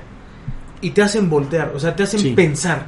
A lo mejor, y, y a lo mejor terminas diciendo, ah, pinches, mamá. O sea, te lo juro Sí, de verdad. pero te hacen pensar Sí. y te hacen eh, tomar una decisión. Yo, por ejemplo, veo a, a- a la gente y me veo a mí mismo y digo, o sea, trato de llevar no la religión al 100%, pero tengo valores que la Sí. neta la religión te da valores. Sí, te sí, o no sí, te sí, guste. Y Y tengo, ¿eh? y sí, la que sea, y tengo valores, ¿no? Y me va en la vida, pues dos, tres, me va bien, no me, no, no me puedo quejar.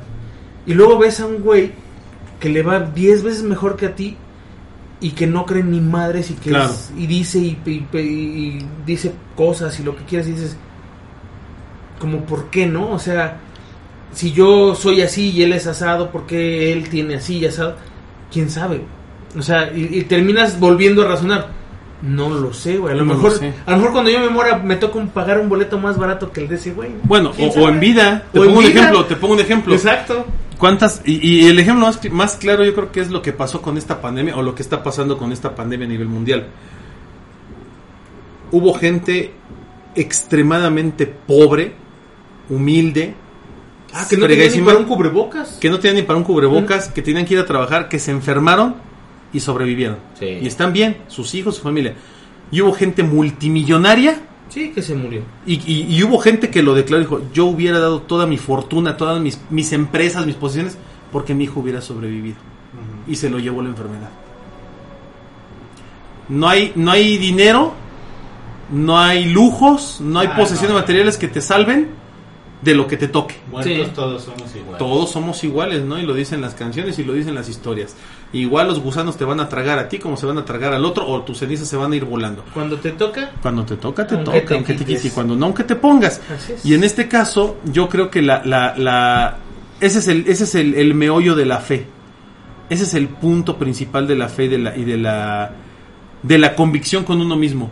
Si tú estás bien contigo, si tú, al menos yo hablo por mí, ¿eh? Si yo, por ejemplo, para mí mi felicidad es ver bien a mi esposa, a mi hija, pues tener mi trabajito, que, que hago lo que me gusta, ganar lo que pueda yo ganar, estar bien, pero sobre todo tener como esa felicidad, mi vida está hecha. O sea, ¿para qué quiero millones de dólares? ¿Para qué quiero posesiones materiales? ¿Para qué quiero riquezas? Si realmente con lo que tengo hoy soy una persona feliz. claro. O sea, si llega algo más, qué padre. Si no llega, Pues sí, ni modo. ni modo. Pero no estoy pensando en que, en que lo material es lo que te da la felicidad. O que necesitas eso forzosamente para ser feliz. Y menos le reclamo a mi fe el no No, tenerlo, claro, ¿no? claro. E- Y ese es el punto, que hay mucha gente que sí lo reclama. Sería que lo sí más se absurdo, queja, Sería ¿no? absurdo. Entonces ya no estás teniendo una fe por convicción, estás teniendo una fe por conveniencia. Vas todos los días a la iglesia a rezar para ver si te sacas el melate, pero jamás te compras un boleto de lotería. O jamás trabajas E- por es conseguirte la lotería, entre comillas, ¿no? Esa es precisamente la diferencia de las penitencias que se hacen ahorita en Semana Santa a ir a otros días a la iglesia Claro. a pedir a ver si te saca de No, es fíjate, fíjate que a mí mi, mi esposa me dijo algo, Ale me dijo algo bien valioso hace no mucho tiempo. Justo cuando estaba todo el tema de la pandemia fue cuando yo tuve más trabajo. O sea, yo- a mí me fue muy bien, nos fue muy bien en esa temporada, Sí, claro. que fue muy complicada para muchos, pero para nosotros fue muy buena. Y yo me acuerdo que todas las noches siempre eh, damos gracias a nuestra fe, gra- agradecemos a Dios de que estamos vivos, de que estamos juntos. Y siempre, siempre, siempre que hemos rezado, que hemos ido a la iglesia, que hemos, desde que nació nuestra hija, sobre todo desde que nació eh, Aitana, eh, nosotros siempre hemos agradecido lo que tenemos y siempre le hemos dicho a, a- a nuestra creencia, a nuestro Dios, siempre hemos dicho, no nos des, Ponme, ponme, ponme. O sea, haz, haz que me gane la lotería en, en- en el sentido en el que tú creas que debe de ser. Y eh, a mí, por ejemplo, ahorita en los últimos tres años no me ha faltado trabajo para nada. Pero para nada. Y me decía, Ale, ¿sabes qué? Esa es la lotería que pedíamos. O sea, esto que estamos juntos, que estamos sanos, que estamos vivos, que estamos bien, que estamos felices y que estamos saliendo adelante poco a poquito y que tenemos trabajo y haces lo que te gusta y hacemos lo que nos gusta y estamos bien, Sí, claro. esa es la verdadera, esa es la verdadera riqueza.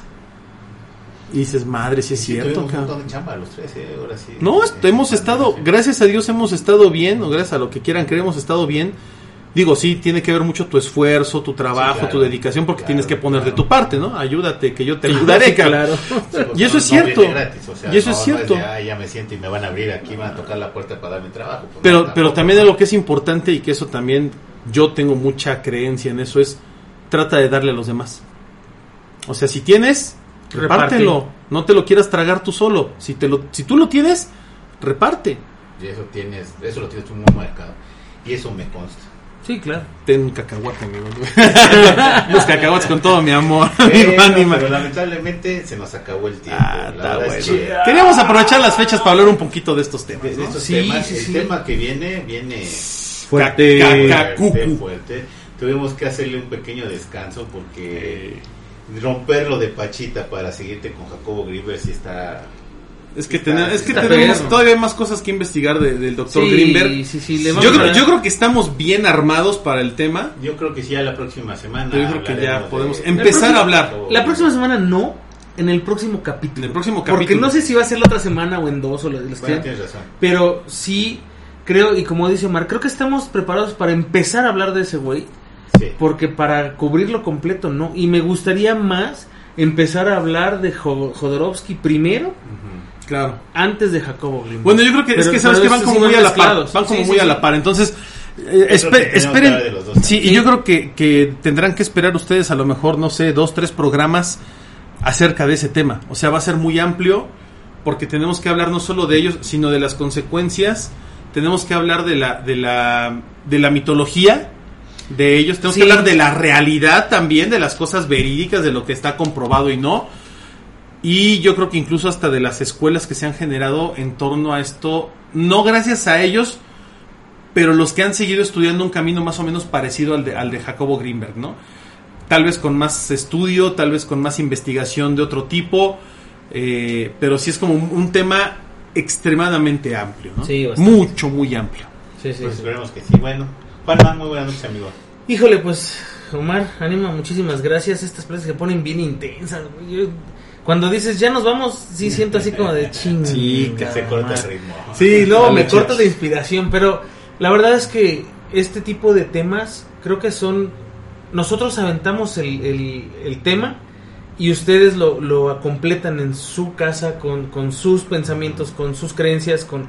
Siempre que hemos hablado de esto, lo, lo, lo hicimos con la Virgen de Guadalupe, lo hemos hecho en varios programas que hemos hablado de religión, siempre desde, desde el punto más respetuoso para los que sean que nos estén escuchando, creas o no creas, o creas en lo que quieras, eh, siempre es igual de respetuoso y creemos que, que debemos de respetar siempre la creencia de todos los demás y nos gustaría eh, que también se nos respete siempre a nosotros la nuestra, Claro. eso es lo padre. Este, yo les agradezco muchísimo por, por haberse aventado una hora, 20 minutos ya este, de, este, de este podcast.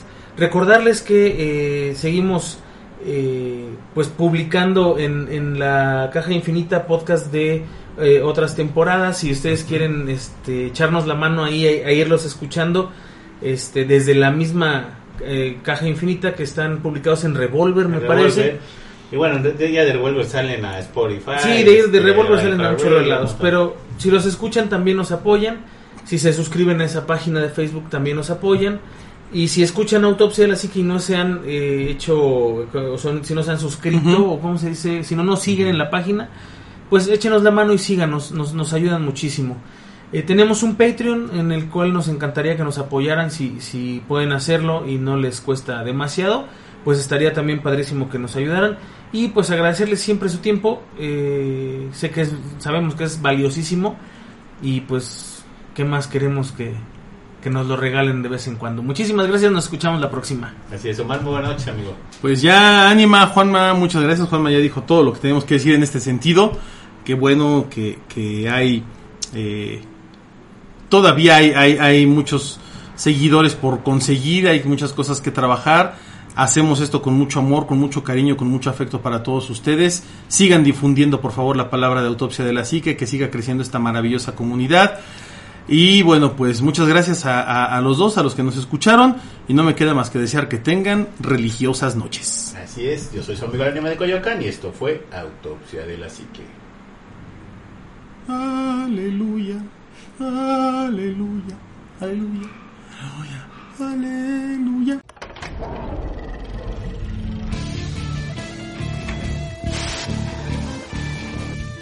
Autopsia de la psique.